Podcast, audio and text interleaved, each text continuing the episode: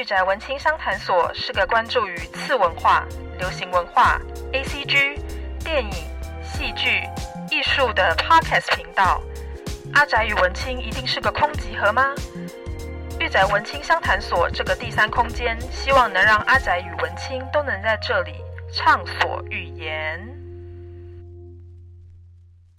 宅青们，大家好，欢迎大家来到御宅文青商谈所，我是主持人嘎拉西皮，A K 嘎拉）。时间过得很快，来到了十二月，二零二二年即将要迈入尾声了。最后的十二月，不知道大家要怎么样的度过呢？其实越到年底，想必大家越来越忙吧。像是有很多的庆祝活动啊，一路从圣诞节，然后到跨年，想必大家应该约好约满。然后像最近也有世足赛开踢，所以我想大家应该都非常的忙碌吧。因为嘎拉我自己十二月就是很忙碌的一个季节。先来跟大家分享一下，说十二月到底嘎拉做了什么事情好了。有听上一集跟上上集的宅青们应该都知道，说十二月三号嘎拉在台大有一场讲座。当时候接到台大科学教育中心的邀请的时候呢。诶，我真的是非常的受宠若惊啊，首先呢，我就是想说，诶，是不是他寄错信了？到底为什么一个学术研究的单位会寄信给我？他们是说，他们听到了我的 podcast，就对我很有兴趣，因为我之前有跟大家分享《爱死机器人》，然后有分享《西部世界》，所以呢，他们希望可以借由我这个影痴。还有阿宅的力量呢，将我的所见所闻，我喜欢的作品，用我的方式推广给更多不懂 AI 到底在做什么的朋友们知道。因为我接下来这个案子呢，我自己老实说压力也蛮大的啦。因为台大那边有邀请我去他们的会场，然后进行一对一的访谈。这次的访谈的文字稿呢，大家应该已经可以。在网络上面看到了，非常感谢这次的编辑，他非常用心的将我们当天大概一个小时的访谈，就是做了还蛮详细的一个整理，然后并且写出了一篇还蛮棒的文章，里面有我做 podcast 的心路历程，然后并且我想要对未来想要做 podcast 或者是想要做自媒体的朋友们分享的一些事情，还有我自己对于影集，还有对于流行文化的一些看法，大家有兴趣可以去搜寻一下。另外呢，当天有录影嘛，不过呢，当时候的录影的影片呢，它总时长大概一个小时的影片，他们大概做成了一个很短的预告片，叫做抢先看。同样，这个抢先看呢，也可以在台大科学教育推广中心的网站的 YouTube 上面看到。老实说，我那时候。看完影片，他们剪出来的毛片的时候，我就觉得，哎，他们剪的还蛮好的，就是一个很短的影片，大概一两分钟吧。然后就是剪我跟另外一位语坛人讲者，就是杨老师的对话过程，就是把它剪成一个预告片。我那时候看完就是觉得，哎，我真的非常非常的怄气。原因是因为我那时候我的头发真是一个塌到一个不行。我记得当天去拍摄的时候下的大雨。然后台大非常非常的大，然后我就撑着伞漫步在下着雨的椰林大道上面，然后不断的在找路，所以那一天我看起来非常非常的狼狈，然后我的头发就变得跟面条一样，就是粘在我的头皮上面。哎，就是看完影片就觉得天哪，早知道应该要花个钱去发廊做个头发再过去，这个是我学到一个教训啦。然后到了十二月三号当天呢，其实我大概前一个小时就到那边 stand by 了，然后并且就是 check 一下我的电脑有没有办法顺利的连接到投影机上面。当天演讲的过程，我自己觉得是没有什么问题啦。然后我也非常的开心，说其实现场有很多的听众们、观众们，无论他们可能是从世界各地或者是从何方来，他们为了什么目的想要来听这个讲座。呃，他们有很多人都问出了很多很棒的问题，然后我也很感谢我的两位朋友们有到现场帮我加油打气，然后线上也有很多朋友们跟宅青们在线上听我讲座，就是非常感谢大家。我记得我爸妈听到我要去台大演讲，他们就非常的兴奋，然后想说：“诶，到底为什么我会被邀请去演讲呢？”之类的。还是我自己付钱贴钱，然后去请台大邀请我呢？对，我爸妈就是有这种阴谋论的想法，但是实际上啊、并没有，是台大非常看得起我了，就是邀请我到现场去跟大家分享。我自己也做我的简报，做得非常非常的开心，就将我以前看过好的关于 AI 相关的作品，分别就是底特律变人。还有西部世界，另外还有攻壳机动队这三部作品有详细的跟大家分享，然后并且将里面有关于 AI 科技。还有机器人与人类共生的未来等等的议题呢，把它放到简报里面跟大家分享。我希望有听这一场讲座的朋友们可以分享一下你对这场讲座的一个意见跟想法。你可以到我的 email 信箱，或者是到我的 IG 去跟我讲都可以哦。我很希望可以收到大家的回馈。然后也非常感谢这次台大邀请我参与这次的活动，然后能让我发挥所长，将我喜欢的作品们分享给大家。因为我一直觉得我自诩为是一个 ACG 的女祭司或者是传教士，就是我不断的在传教，就是利用 Podcast 传教，利用 IG 去传教，将我喜欢的作品，将我从这些作品。截取到的精华跟想法呢，分享给更多人知道。非常感谢大家。除了十二月初这一场让我又紧张又期待的讲座，因为这一次的讲座让我学到还蛮多的啦，就包含做简报能力啊，然后还有上台如何不要紧张，可以看起来比较落落大方一点。这个我也是做了一些练习啦。希望当天看起来不会太紧张。因为我以前在研究所实习的时候，要上台报告之前，我都必须要先去厕所，然后就是先吸吸吐一下，因为就是紧张到一个手汗狂冒，然后讲不出话来。我之前就是上台恐惧到我前一天晚上会睡不着，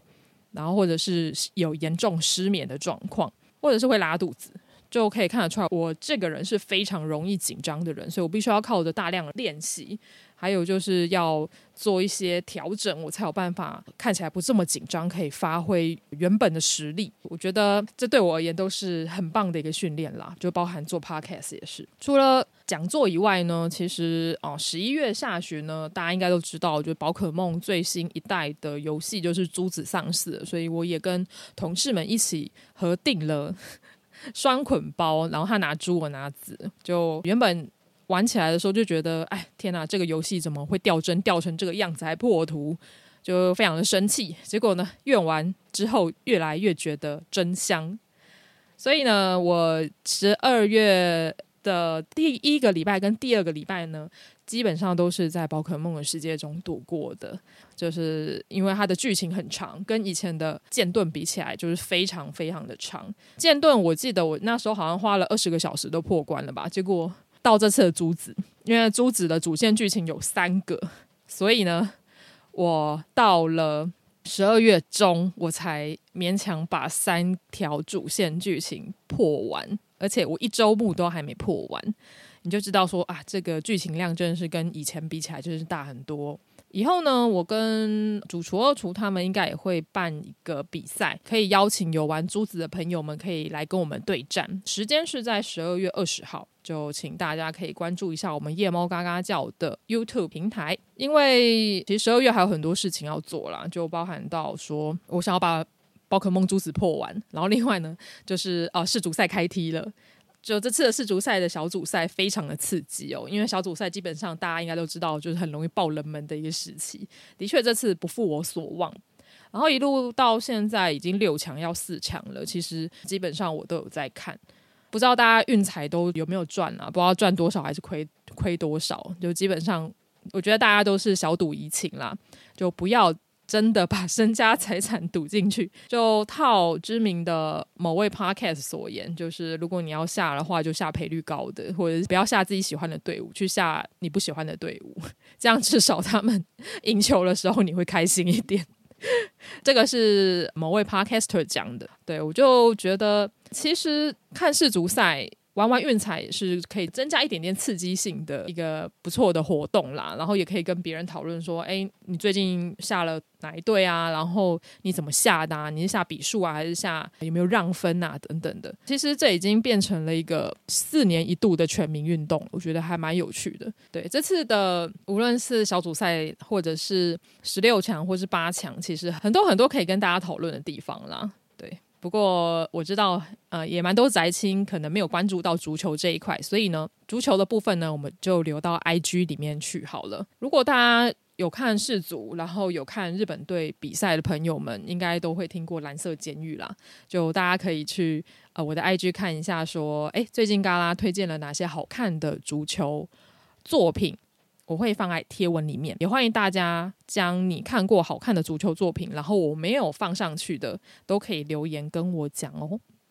闲聊了这么久，其实呢，刚刚我这一集并不是要跟大家分享什么足球啊，或者是要跟大家分享什么宝可梦啊。我觉得足球跟宝可梦都可以单独做一集 podcast 来聊了啦。这一集呢，我想要跟大家分享的是烧脑悬疑的作品。也许你会问说，诶，你之前不是有介绍过什么柯南呢、啊？它不是也是很经典的一个推理作品吗？的确，我之前是花了一整集的时间在介绍柯南的剧场版。不过呢，这一集呢，我想要跟大家分享的是一些推理相关的日剧还有小说啊、作品里面一个很热门的题材跟种类哦。像小说方面，因为推理小说的部分的话。它的历史就源远流长了，就是从大家非常熟悉的怪盗亚森罗平，或者是福尔摩斯，作为一个非常经典的侦探的代表，其实到现在也出现了很多不同的推理流派了。像是有本格派推理啊，或者是有一些比较特别的推理的题材。然后漫画的话就更不用讲了，有非常非常多推理相关的动漫画作品，像是有柯南啊，有金田一啊，有侦探学园 Q 啊，然后另外还有像是动画的话，像有冰果啊，推理要在晚餐后啊，然后甚至还有呃魔人侦探、呃脑齿聂罗等等的。其实这些作品都是。很有趣的作品，刚刚提出来的作品，我相信大家应该多多少少都有听过一两部吧。每次看这种推理作品，我觉得最有趣、最迷人的地方呢，就是在抓出犯人跟犯罪手法的那一刻。我相信大家小时候看柯南，应该都会看到里面的犯人就是全身黑麻麻的，然后后来那个犯人还变得非常红，甚至到现在还出了一个短片的动画，叫做《范泽先生》。对，范泽先生就是一个全身黑麻麻的人，然后一心想要到米花市犯罪，后来发现米花市才是一个最可怕的地方，是一个很有趣、很有趣的一个吐槽向的作品。不过呢，我自己在看完柯南之后呢，我是觉得说，哎，一开始会很在意他的作案手法跟犯案动机，后来就发现说，哦，没有，柯南他 他的犯案动机其实就是一个鼻屎大的动机，汪洋般的杀意。所以呢，后来我其实也不是把柯南 当做一个悬疑推理片了，我反而是从小到大就看过还蛮多从小说改编成的日剧作品或者是电影作品，我在这边可以稍微跟大家分享一下。哦，对了，像刚好最近日剧《初恋》很红，就是《初恋》就是红到日剧圈。跟影剧圈的朋友都在讨论，而且他就是在 Netflix 上面霸榜了很久一段时间。其实我有在追，我自己非常的喜欢。虽然我的朋友们就是很多都说啊老梗啊，就是看不下去啊，男主角有点渣啊之类的，但是我就是一个吃老梗的人。我自己的一个想法呢，就是我觉得你要老梗可以，你要卖情怀可以，你要旧新瓶装旧酒也可以，但是呢，你要将这些老的东西炒出一盘好菜，你要炒出一个新的创意，你做得好，我觉得就可以，我就超级买单。所以呢，我自己觉得，哦，初恋对我而言是一部很有吸引力，然后也让我非常感动的作品。然后那时候我是在我的赖群组里面，就是跟我其他的朋友分享，然后就有朋友说，哦，老梗不想看。然后呢，另外一个朋友就说，哈，初恋是在讲什么的故事啊？它是悬疑推理片吗？我那时候就说：“你怎么会觉得《初恋》这个名字会是悬疑推理片呢？” 然后那个朋友就说：“可是你看《告白》，它就是悬疑推理片呢。”然后我突然就是就觉得哇，我这个朋友真是一个 genius，就是非常的 戳到点。没错，就是《告白》。《告白》这部电影呢，当时候在台湾上映的时候，就引起非常大的轩然大波。就那时候呢，大家光是看海报，就是松隆子的一个大脸，然后在海报上面，然后下面就是写着“告白”两个字，就会想说啊，这个是什么意思？是呃，松隆子他要跟哪个男性告白吗？他有什么事情要讲？他要跟谁告白？这是一个爱情剧吗？没有，它并不是爱情剧，它是一个惊悚又有一点推理的一个片子。它改编自凑佳苗的同名小说，然后这部作品呢，它的运镜啊，然后它的对白啊，它的整体的氛围都做得非常好。它的导演是中岛哲也，然后主演是松隆子。更厉害的是，呃，因为告白它一炮而红，就它的后坐力实在太强了，就很多人就看完之后，就是不断的在网络上面分享这部作品，所以它的声量非常的高。而且，并且呢，这部作品它代表了日本，它去角逐二零一一年的奥斯卡金像奖的外语片奖，真的是很厉害的一部作品。它的故事主轴呢，它其实是在讲说松隆子他是老师，然后他自己有一个女儿，然后他会带着女儿去学校。可是呢，有一天呢，他发现他的女儿沉尸在学校的游泳池。后来他知道说。他的女儿是被他带领的这个班级上面的学生们害死的，所以呢，他在班会上面就跟大家讲说：“其实我知道是你们谁杀死了我的女儿。”告白这个故事有趣的地方，就是在除了它里面有悬疑、有惊悚的地方，例如说像松隆子饰演的。女主角森口老师，她说她给里面有个学生喝的牛奶里面有加入患有 HIV 的病毒者的血液。当她一讲出这句话的时候，其实班上就开始担心自己的安危，然后开始吵闹，所以呢，又会增加那种悬疑跟紧张的感觉。女主角森口老师呢，她刻意不对学生明说是谁杀了我的女儿，反而她是借用班上同学的力量。就是借由这种学生之间同才的力量来制裁害死他女儿的犯罪者，然后并且借由这一部作品呢，来点出其实青少年犯罪的可怕的地方。无论是在台湾或者是在国外呢，其实青少年犯罪一直都是呃很严重的一个话题，因为大家都知道说青少年他是未成年人嘛，所以他们犯罪的时候就是。他们是可被教化的，而且他们犯罪的时候，如果年龄很小的话，他们是有办法就是躲过死刑的。他们可能就是被送到少年法庭，然后去专门的教育中心，然后重新做人。他们出这种教育中心之后，他们就跟以前的生活没有两样。所以呢，其实告白它里面就是有讲到说，其实这种未成年人的犯罪才是最可怕的地方。所以呢，老师。也就是女主角呢，她才寻求一个非正规，应该说非正统的一个道路去复仇吧。所以呢，这一部片名呢，《告白》其实是女主角松隆子她对着全班学生的一个告白。然后另外也有犯罪者，也就是学生 A、学生 B，他对于他的家庭、对于他的父母亲的一个告白。我自己觉得非常好看啦，不知道大家有没有看过这一部作品？然后另外一部作品呢，同样也是跟校园有关系的，叫做《所罗门的卫证》。刚刚讲到的作品呢，是由凑佳苗所写的小说。《所罗门的卫证》呢，它是由日本作家宫部美幸所写的长篇推理小说。我第一次看到这部作品是看到它的电影版，而且它的电影版是在金马奇幻影展播放的。那时候也很好奇，说：“哎，其实所罗门的卫证没有什么呃奇幻的地方，但是它也是被放在奇幻影展里面。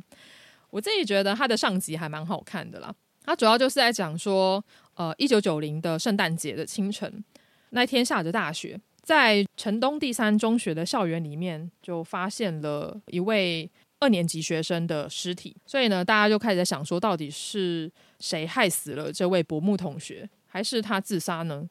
所以呢，它里面就有很多关于学校之间的事情，然后甚至有人在想说他是不是被霸凌，然后他的霸凌者是谁呢？比较特别的一点是，所罗门的卫政，他是用一个学生法庭的方式在办案，所以里面就会有一些很聪明的学生出现，然后并且由这些学生去主导，就是学校就校园法庭的舆论，然后去定凶手的罪。我自己觉得是还蛮特别、还蛮新颖的一部作品。如果有兴趣的朋友，也可以去看一下。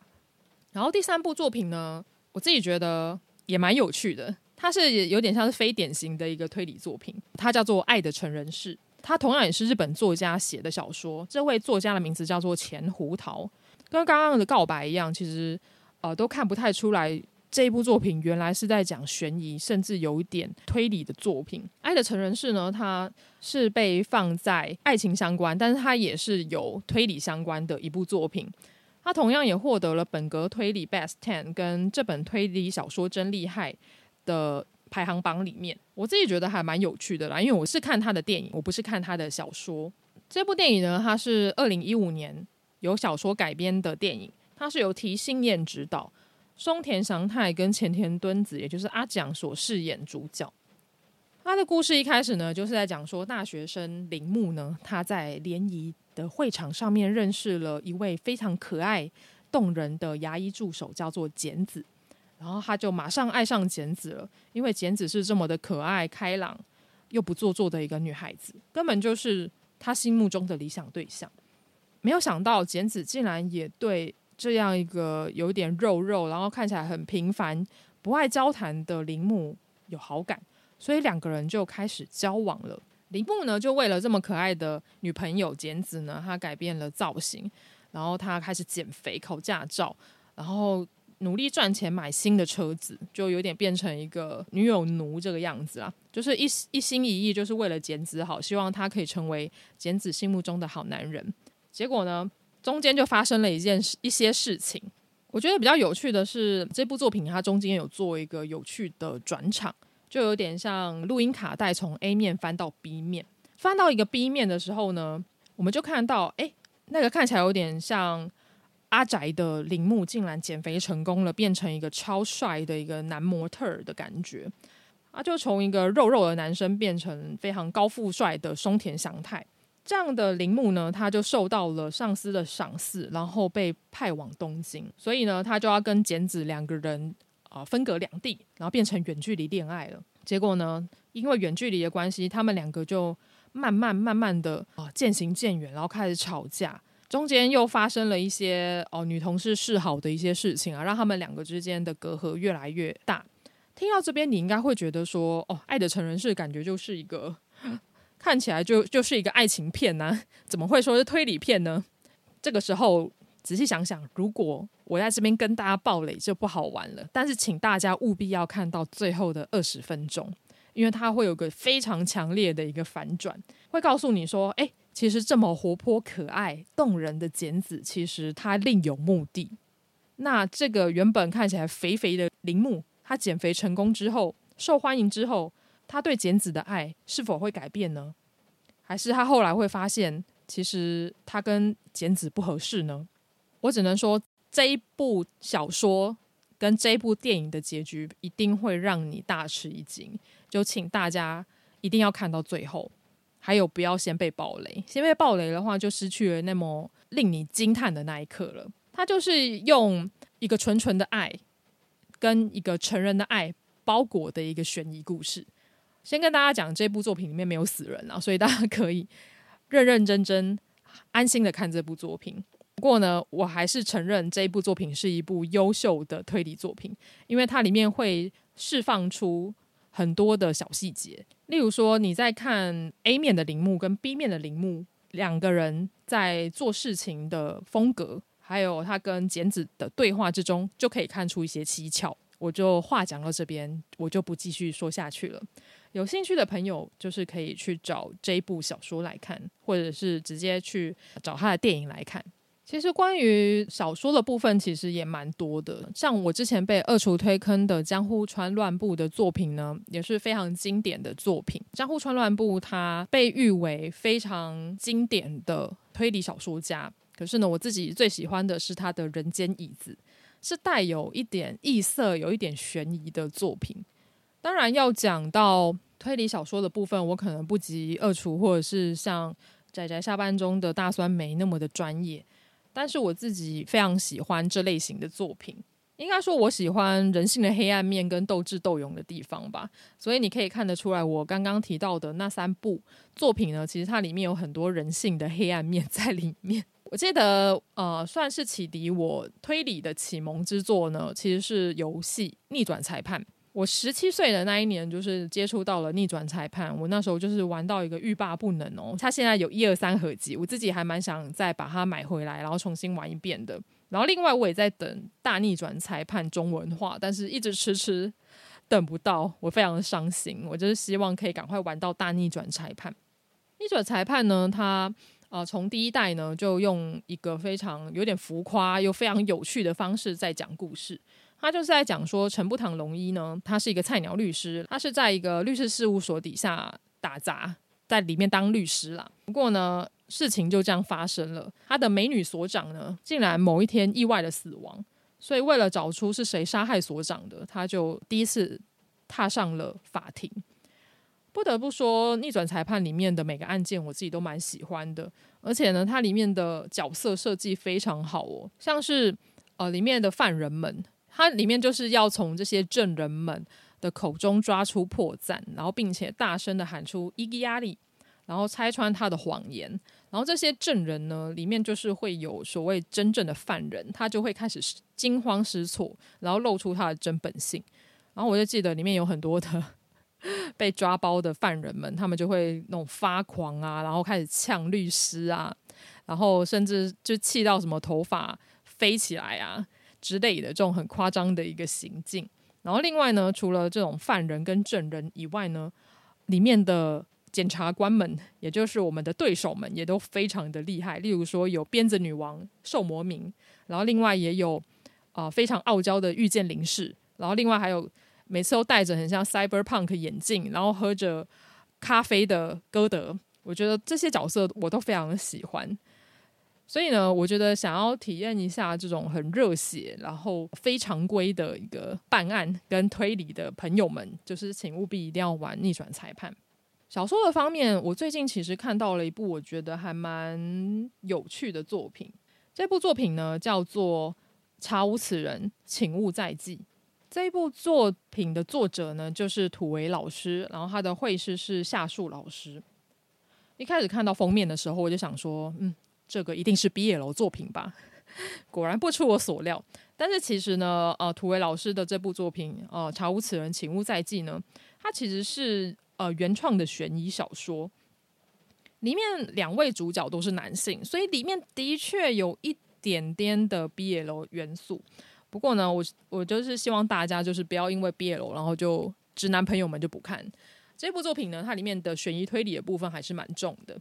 他主要就是在讲说，里面的一个清秀的青年叫做卢彦维，然后他拿着几封查无此人的信件去派出所报案，然后接待他的员警呢叫做涂伟祥。涂伟祥呢，他是一个中法青年，然后身材高壮，然后其实呢，他是一个还没有公开自己性向的 gay，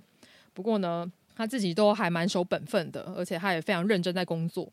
所以呢，他就接到了卢彦伟他的这个案子，然后并且呢，他就开始想要从这些查无此人的信件里面呢，查出到底是谁寄了这些信，他寄的这些信的目的到底是什么。所以呢，他们两个就有点像是一个伙伴的关系呢，然后开始从这些信件来找出寄信的人是谁，然后他的目的是什么，然后并且从这些寄出地呢，来找寻蛛丝马迹，但是在他们想要查出这些信件主人的过程之中呢，发现有人盯上了卢彦伟，然后想要危害他，所以呢，涂伟祥就收留了卢彦伟，所以呢，他们两个就开始同居了，里面就有那种很暧昧的情愫啊，有一点小小的粉红泡泡出现，对。不过呢，我看到现在我是还没有看到就是激情四射的地方啦，所以大家也可以慢慢的等一下。这部作品呢，其实算是连载中的一个作品，它到现在还没有完结。如果大家有兴趣的话，就是可以上那个我是在冰放的漫画星的平台，可以直接非常快速的阅读到土伟老师的这一部作品，而且是免费的。自己觉得非常的佛心啦。就基本上这种平台呢，就是到 App Store 然后去下载冰放，就可以直接下载下来了。就连我这个。平常看小说看的就是瓜牛速度的一个人呢，大概就是花个两三天就可以追到最新进度了。目前在我这个时间点的最新进度是第十五话。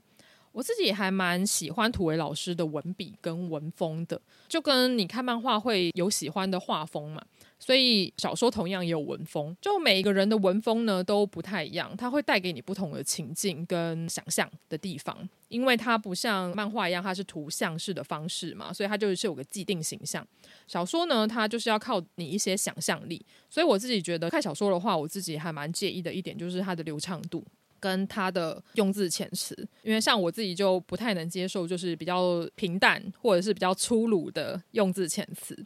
我自己觉得小说它是一个创作形式，所以它必须要有办法跟我们这些读者、我们这些受众沟通，但是它又要保有一定的美感。我要从他写的这个作品里面看得出来这个作者的一个个性，我下次才有办法记住他嘛。所以呢，我自己还蛮喜欢土伟老师的文风的。然后另外我自己在看小说的时候呢，我也会去看一下，就是本土的作者，也就是台湾作者跟翻译文学。的作者的一个差异，因为翻译文学它毕竟是外文，还要再翻成中文嘛，然后我们再去吸收，所以它中间会再隔一道手续，这个时候就很考验翻译者的能力了。所以我常常会看到一些翻译过来的小说，无论是日本，无论是欧美，他们翻译过来的时候，我就觉得，嗯，我看不太懂，因为这个并不是我们台湾人平常会用的词。所以我会觉得有点卡卡的，只要一卡呢，我就很容易 卡在一个地方过不去，或者是我到下一个阶段呢，我可能明天再看，我就必须要再回到前一页去翻一下，说到底他之前在讲什么故事，他到底卡在哪个地方。所以呢，我自己觉得土味老师身为台湾的作家，我觉得他的流畅度是可以让我一直看下去的，就是不会突然中间会有股嗯，诶，怎么好像有点怪怪的。就呃卡住不看了。我自己觉得他的作品呢，非常的好入口，然后也非常的好阅读，然后里面会有很多很台湾味的一个呃形容，例如说它里面的背景，它里面的故事背景毕竟就是发生在台湾嘛，然后它就会有讲到说，诶，台湾的巷弄是怎么样子去行塑的，然后有什么样的铁窗啊，有那种很老旧的铁门呐，然后另外还有他们。警察平常的用语又会跟一般民众的用语又不太一样，我自己觉得还蛮有趣的，因为它里面就是有讲到说，土尾祥他知道他自己喜欢男生，所以呢，他喜欢上了他从小一起长大的一个朋友，然后他们两个就是哥们嘛，就是会互相打打闹闹啊什么的，但是他一直不敢就是跟对方讲说，其实他喜欢他，就直到哎那个男生他后来就是。没有跟涂伟祥在同一个单位，他们的恋情就这样子慢慢的淡去了。应该说，涂伟祥他不敢把他自己的心意讲出去，就一直保留在他的心里。所以呢，他就看到卢燕伟的时候，他突然就是激发起他以前的那种。热恋的感觉，然后他就会看着卢燕维，他是一个没有家人，然后有个很清秀，每次都穿着那种长袖大衣啊，然后戴着毛线帽啊，看起来有点虚弱的一个样子。他就很好奇说，卢燕维他到底是什么样的一个身份？他们两个就是这样子互相的彼此吸引，然后当然他的主轴呢，还是在要破案跟找出这些信件的主人身上。因为它主要的主轴是在讲信件嘛，所以呢，我们就可以从这个信件主人写的一些蛛丝马迹，然后来看出，哎，这个写信的人，也就是寄信者跟收信人之间的关系，好像也非比寻常。他们好像以前有一段情缘在里面，但是不知道为什么他们没有办法在一起。他们中间好像发生了一些事情，那究竟是发生什么事情呢？就他们两个就是随着信件，然后来到了现场，然后去查验这些事情。我自己觉得还蛮有趣的啦。虽然说现代人已经很少人在写信了，都是用 email 居多，但是我觉得用写信的方式来诉说情谊，也是有一种浪漫的美感在里面。所以像有很多的戏剧啊，有很多的动漫画啊，其实都有讲到收信跟送信，其实是一种思念的一个情感。例如说，像是我们的国片《海角七号》，或者像之前让很多人就是在电影院泪崩的《紫罗兰的永恒花园》。其实这些作品呢，都是在讲说寄信人、送信者、收件人之间的关联性，还有他们想要传达的心意。而且呢，我在这边可以偷偷的透露一点，就是它里面有讲到一九九零年代的怀旧金曲。如果讲到这个地方呢，我也是生怕不小心爆太多雷啦。但是我觉得这个是土维老师他非常用心的一个地方，就是他在营造寄信者跟收件者。他们两个的年代，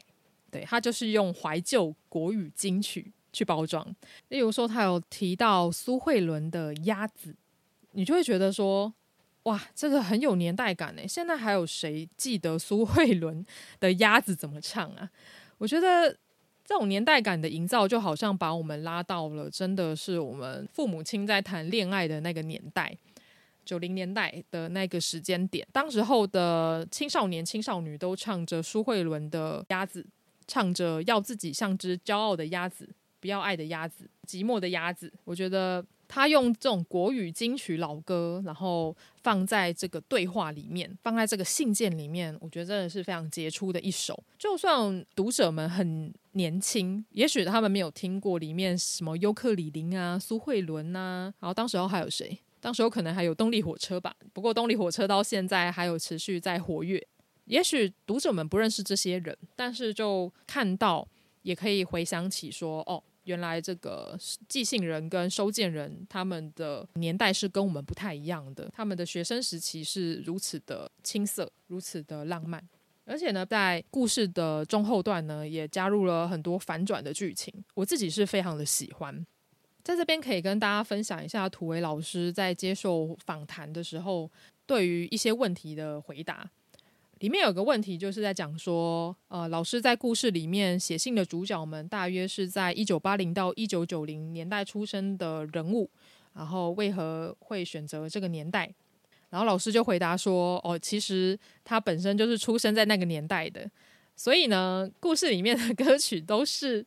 老师，就是土维老师念书时大红的曲子啊，不小心就暴露了老师的年龄。不过呢，我觉得能将自己青少年时期喜欢的歌曲，把它放到自己的作品里面，也是很棒的一件事情。如果是我的话，我应该也会想要放入一些像是 Beats 啊，或者是想要放入超脱乐团啊，或者想要放入周杰伦等等的。还有就是里面的场景的描述。故事里面的场景里面就有问到说，土味老师是依据哪个城市做设定的？为什么会选择在这边呢？老师就说主要是台南，不知道宅青们有没有住在台南的？因为这个故事就是发生在台南，然后土维老师也是台南人，所以他对台南一直有很深的情感。而且呢，故事里面也有发生一些事情，然后也有提到说，呃，他们居住在透天厝里面，这个也是根据土维老师的老家去模拟的。还有像是作品里面有用到很多经典老歌，为什么会想要用这个方式呈现在作品里面呢？老师就说，因为他想要营造出一种怀旧的感觉，然后又加上，诶，信里面写信的人的两位男性呢，他们都是歌手，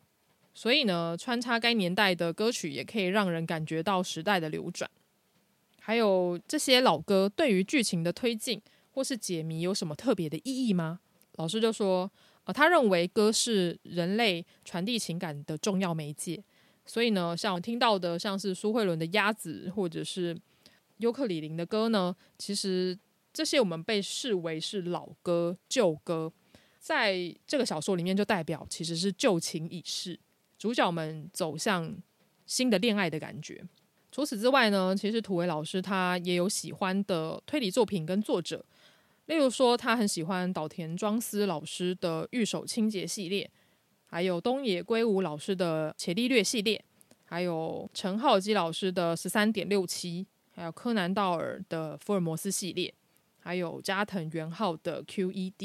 等等的这些作品。里面有一题还蛮有趣的，我我在这边也可以跟宅青们分享一下，就是它里面有讲到说，其实推理作品有很多的派系。所以呢，土维老师觉得他的这部作品叫做《查无此人，请勿再记》。这部作品会被归类在哪一个派系里面？老师就很一派幽默的说：“BL 系。”其实他没有很想被归类啦，但是他以身为 BL 作家为荣，所以呢，他也很希望说台湾能有更多类似日本社会派的推理作家，例如说宫部美幸老师，就是我刚刚有跟大家分享的《所罗门的卫证》哦、里面就是在讲说呃校园生活跟校园霸凌，还有青少年的一些心理状态的作品。所以呢，这些作品呢，它不是以设计谜团、解开谜团为主。而是透过案件去剖析一些社会的现状，所以呢，这类的推理作家会依据国情的不同而有不同的风貌。看到这边，我真是点头如捣蒜呢、就因为大家知道日本的民族性蛮拘谨的，又加上其实他们的校园生活也是这种阶级的制度啊，然后时不时也会听到有这种啊排挤的现象发生。其实台湾的校园生活。某部分跟日本有一点点像，但是我相信台湾有自己的一套风格啦。所以呢，的确，这种社会写实派的作家，他们呈现出来的作品，某部分都会影射到他们国家的状况。所以我自己也非常非常希望，就是台湾的推理作品能有这种所谓的社会写实派的影子在里面。我也很想要知道说，诶。不知道会不会有加入这种诶台湾的一些元素在里面，因为我现在就是都在冰放的 App 上面追土维老师的连载嘛，也因为这部作品让我第一次认识到土维老师，因为我基本上我算是一个 BL 小说的小白啦，如果要跟一些真的很专业的人比起来，我真的看的作品太少了，我自己看的比较多是漫画。系列的比较多，可是呢，我自己也觉得 BL 小说这一块的水也真的很深呐、看了这一部作品，就是《查无此人，请勿再记》之后，我已经将土维老师就是纳入我的收藏名单里面了。我自己非常的喜欢，如果有机会的话，我也会想要把土维老师之前的作品就一并的找出来看。其实冰放这个 app 里面就是有漫画星跟文学星，我之前刚好是在 D 卡动漫版里面。就看到，诶，漫画家谢东林老师呢，他有在推广台漫嘛？他在台漫里面就有提到说，诶，他想要推几部好看的台漫，其中有一部作品呢，就深深的打中了我。这部作品呢，就是《三个不结婚的女人》，作者是日下早老师。日下早老师其实我之前看过很多他的作品啊，包含他之前的直剧场我也有收，就是那个积木之家嘛。其实日下早老师的画风非常的漂亮，而且。其实他的商业作品也都卖得还蛮好的。他这一次有跨界到这种条漫的世界里面，其中这一部呢，《三个不结婚的女人》呢，我自己还蛮喜欢的。光是看到这个书名，我就很喜欢。他的故事其实还蛮简单的，他就在讲说一个三个不同个性的姐妹，她们有不同的人生价值观，她们外形不同，年龄不同，名字就是差一个字而已。像是大姐呢，她就是女警嘛。然后剪个利落的短发，然后身材比较高挑，就每次他出去办案的时候，就会吸收到很多就是爱慕的民众，然后甚至有民众就是会专门到警察局，就说我可以指定那位漂亮又帅气的女警，然后来办案吗？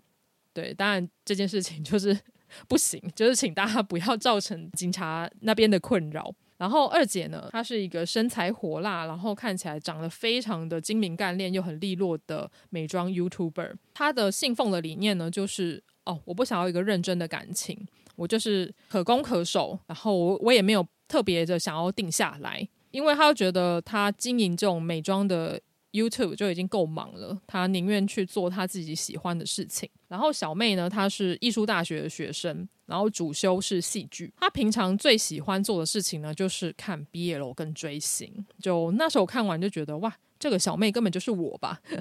就是马上就可以把自己带入到这个小妹的这个角色里面。然后看到这三姐妹，然后每天就在斗嘴，然后再分享她们对于结婚之间的。感想我觉得就还蛮有趣的。我之前有在 IG 跟大家分享过三个不结婚的女人的一些截图，然后放在限动里面，然后 tag 是夏早老师，然后是夏早老师竟然就看到，然后还有回我，就是让我非常的受宠若惊。而且呢，日下早老师的 IG 呢，他也有很多将三个不结婚的女人，然后做成那种更极短篇的图文，让大家更好去吸收。我觉得看完之后，应该大家都会有心有戚戚焉的感觉吧，就会觉得说啊，为什么你们这群男性们要规定我们什么时候要结婚，什么时候要生小孩呢？还有，到底为什么直男们都会觉得说，不要在腐女面前就是跟其他的男性朋友太亲热，因为腐女会擅自的将他们给配对呢？到底是有什么样的自信会让你们有这种感受呢？我在这边认真的跟大家讲说，就是腐女子并不是所有人都腐得起来。我觉得第一个都当然还是要看脸，然后第二个是看氛围，还有第二个就是看潜力。所以呢，我就觉得就是它里面就是吐槽的非常的精准。我那时候看到里面那个小妹。在吐槽同班男同学那个地方，我真的是笑到乐不可支，因为我就觉得天哪，我以前也是常常被这样讲，诶，就说你是不是觉得我跟谁谁谁在一起很腐之类的，并没有，你们想太多了。或者是有一些男性的朋友，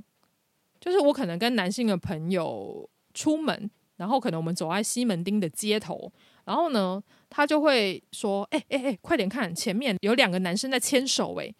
那时候我就是百思不得其解。我想说，不是很正常的事情吗？到底为什么要叫我看？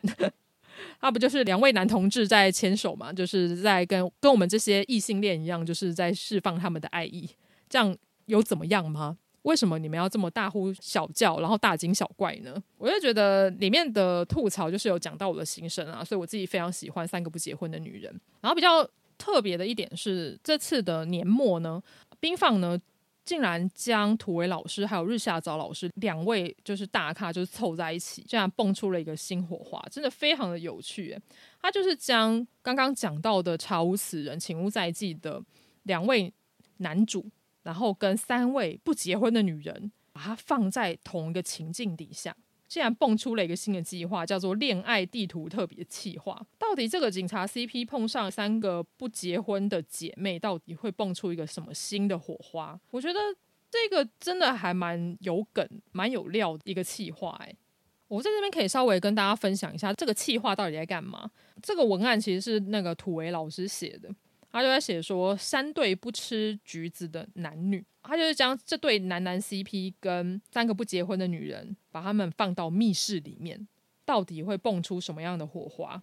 大家应该知道，那对男男 CP 就是已经是死 CP 了，所以他们不会拆 CP，请大家不要紧张。然后又加上里面的三个不结婚的女人里面的小妹是腐女，所以就可以感感受得出来，那位小妹就是会非常的兴奋，就是直接看到就是活生生的帅哥 CP 在她的眼前发生。他就在讲说，哎，他们五个人呢被放到了一个密室里面，这个密室的墙上跳出了 LED 的荧幕，上面写着。年末特别企划，密室逃脱大联谊。大姐就是王思蓉就说了，这个始作俑者应该是她的妹妹，也就是二姐。因为呢，二姐她是 YouTuber，所以呢，她就想说这应该是一个她的年末整人计划。在他们还在拉赛的时候呢，荧幕上面就浮现出了一个跑马灯，它上面写着：“请在时限内解开荧幕上的任务谜题，并且逃出密室。”涂伟翔就说：“哈，谜题什么意思啊？”大姐王思荣就说：“啊，逃出，所以我们现在算是被监禁吗？这个是个人口的贩卖集团吗？”涂伟翔就说：“可是我卖了也卖不了什么价钱吧？这应该算是私刑拘禁，因为 涂伟翔跟王思荣，也就是刚刚讲到查无此人的男主角，他是警察嘛，然后另外 三个不结婚的女人的大姐，她是女警嘛，所以他们两个都是警察，所以他们两个就非常认真的在讨论说，这这个到底算什么罪行？”在他们两个面面相觑的时候呢，LED 的荧幕上面有了新的讯息，它上面有点像是有文字方块串，但是中间被挖空，就是一个填字游戏。第一个题目呢就是圈圈，然后功课的功就是什么什么功，然后女警王思龙就问说，这是什么意思？涂伟翔就说是文字填空吧，所以我们要猜出空格中的文字。女警就说，你对这个事情还真是清楚啊。涂伟翔就说：“哦，抱歉，我的兴趣比较奇怪。”王思荣说：“所以谜底到底是什么什么功？是法轮功吗？”涂伟翔就说：“啊，可是填字游戏的字数要跟空格数一样啊，所以不可能是什么什么宫，应该是什么宫。女警王思荣就说：“那是大小的大吗？就是我上次踢爆了银行抢匪的头，所以我有被记大功一支。”涂伟翔就说：“很有可能是小啊，小功比较常见吧。”女警就说：“小功哪里常见？警告比较常见吧。”然后他们两个就开始拉低赛，就是拉说他们 上班的期间被记了多少警告跟小工，我就觉得非常非常的好笑。然后之后竟然出现了一个特别的挑战题，LED 荧幕就说，如果需要其他自串的提示，请单手捏爆橘子，每捏爆两颗可得到一个新的字词。然后他们两个就面面相觑，然后很无言。涂伟翔就说：“为什么是捏橘子啊？”然后女警王思荣就说。为什么是要捏爆啊？涂伟翔就说：“徒手捏爆橘子太强人所难了吧，而且还限定单手，是什么意思？”然后女警呢没有答话，她就走到了荧幕前，看到看台上面有两颗亮黄色的橘子，然后她低吼一声：“呵啊！”橘子就在女警的掌心应声碎裂，橘子汁就涓流而下，然后让涂伟祥男警。他目瞪口呆，就觉得这一段真的是很可爱、很有趣的一个互动。我觉得这个合作计划就是非常的有趣，我完全没有想到会以这个形式做合作，将两个不同的作品的角色放到一个密室里面，让他们互相对话，然后并且激荡出有趣的火花。我觉得这个企划真的是很棒、很有趣的一个企划。我想这个年末的企划应该会放在冰放的平台上面。如果大家有兴趣的话，也可以去冰放的平台上面来看看。当然，首先呢，还是要先把《查无此人，请勿再记》的小说看完。另外呢，也记得去追日下早老师的《三个不结婚的女人》这一部作品。我自己觉得两部作品都很好看啦。然后两个。老师也都是非常厉害的老师，因为冰放里面还有很多很不错的作品，就很值得大家慢慢去挖掘。如果大家年底没有要出去玩，然后跨年也没什么事的话，我觉得就可以努力的在上面把它刷起来。然后另外也记得要去追踪三个不结婚的女人，也就是日下早老师的 IG，我相信在他的 IG 里面应该也会宣传这次的活动啦。当然，这么优秀的台湾作者们，就是还是要请大家多多的宣传跟支持哦。非常开心，利用一集的时间呢，跟大家分享了这么多的作品。因为到了年末嘛，所以其实有很多的频道都有在做年末特辑。例如说，像是有几位经营电影频道的好朋友们，他们其实都有在做十大电影。就是二零二二年回顾的十大电影系列啊，或者是有一些日剧啊，或者是韩剧的 IG 主理人呢，他们也会做他们看过的好看的作品回顾。其实嘎拉我也是想要在利用最后一个月的期间呢，把作品就是整个回顾一下，然后去思考一下说，诶，到底我这一年到底做了什么事情？常常会在年初的时候就是。想说好，我这一年要好好努力的减肥，我要啊订阅数达到多少，我一定要做成什么事业。但是到了年末，仔细回想，哇，这一年过得好快哦，就这样咻一下就不见了，双手一摊就已经到了十二月。说快不快，说短不短。仔细看一下，我今年的计划其实有很多都有被打勾完成，但是还是有未完成的地方。那可能是更长期的计划啦。不过呢，我自己是希望说，能在这个月能将我的年度五大动漫作品跟年度五大影集，就是分享给大家。而至于会放在 Podcast 或者是 IG，就请大家再稍等一下喽。另外呢，我也想要在 IG 办一个圣诞活动，对，就请大家在圣诞节的前后呢，再帮我注意一下 IG 的最新的消息。然后，嘎拉我呢也会做可爱的圣诞明信片，也就是圣诞小卡给大家，就请大家敬请期待喽。如果想要知道更多查无此人，请勿再记以及三个不结婚的女人相关的资讯的话，就请记得一定要下载冰放的 App，或者是直接到他们的网站上面去观看哦。相关的连结我会把它放在 Podcast 底下的叙述栏，或者是 IG 的贴文里面。希望大家都能有个美好的十二月，让我们下集再见喽，拜拜。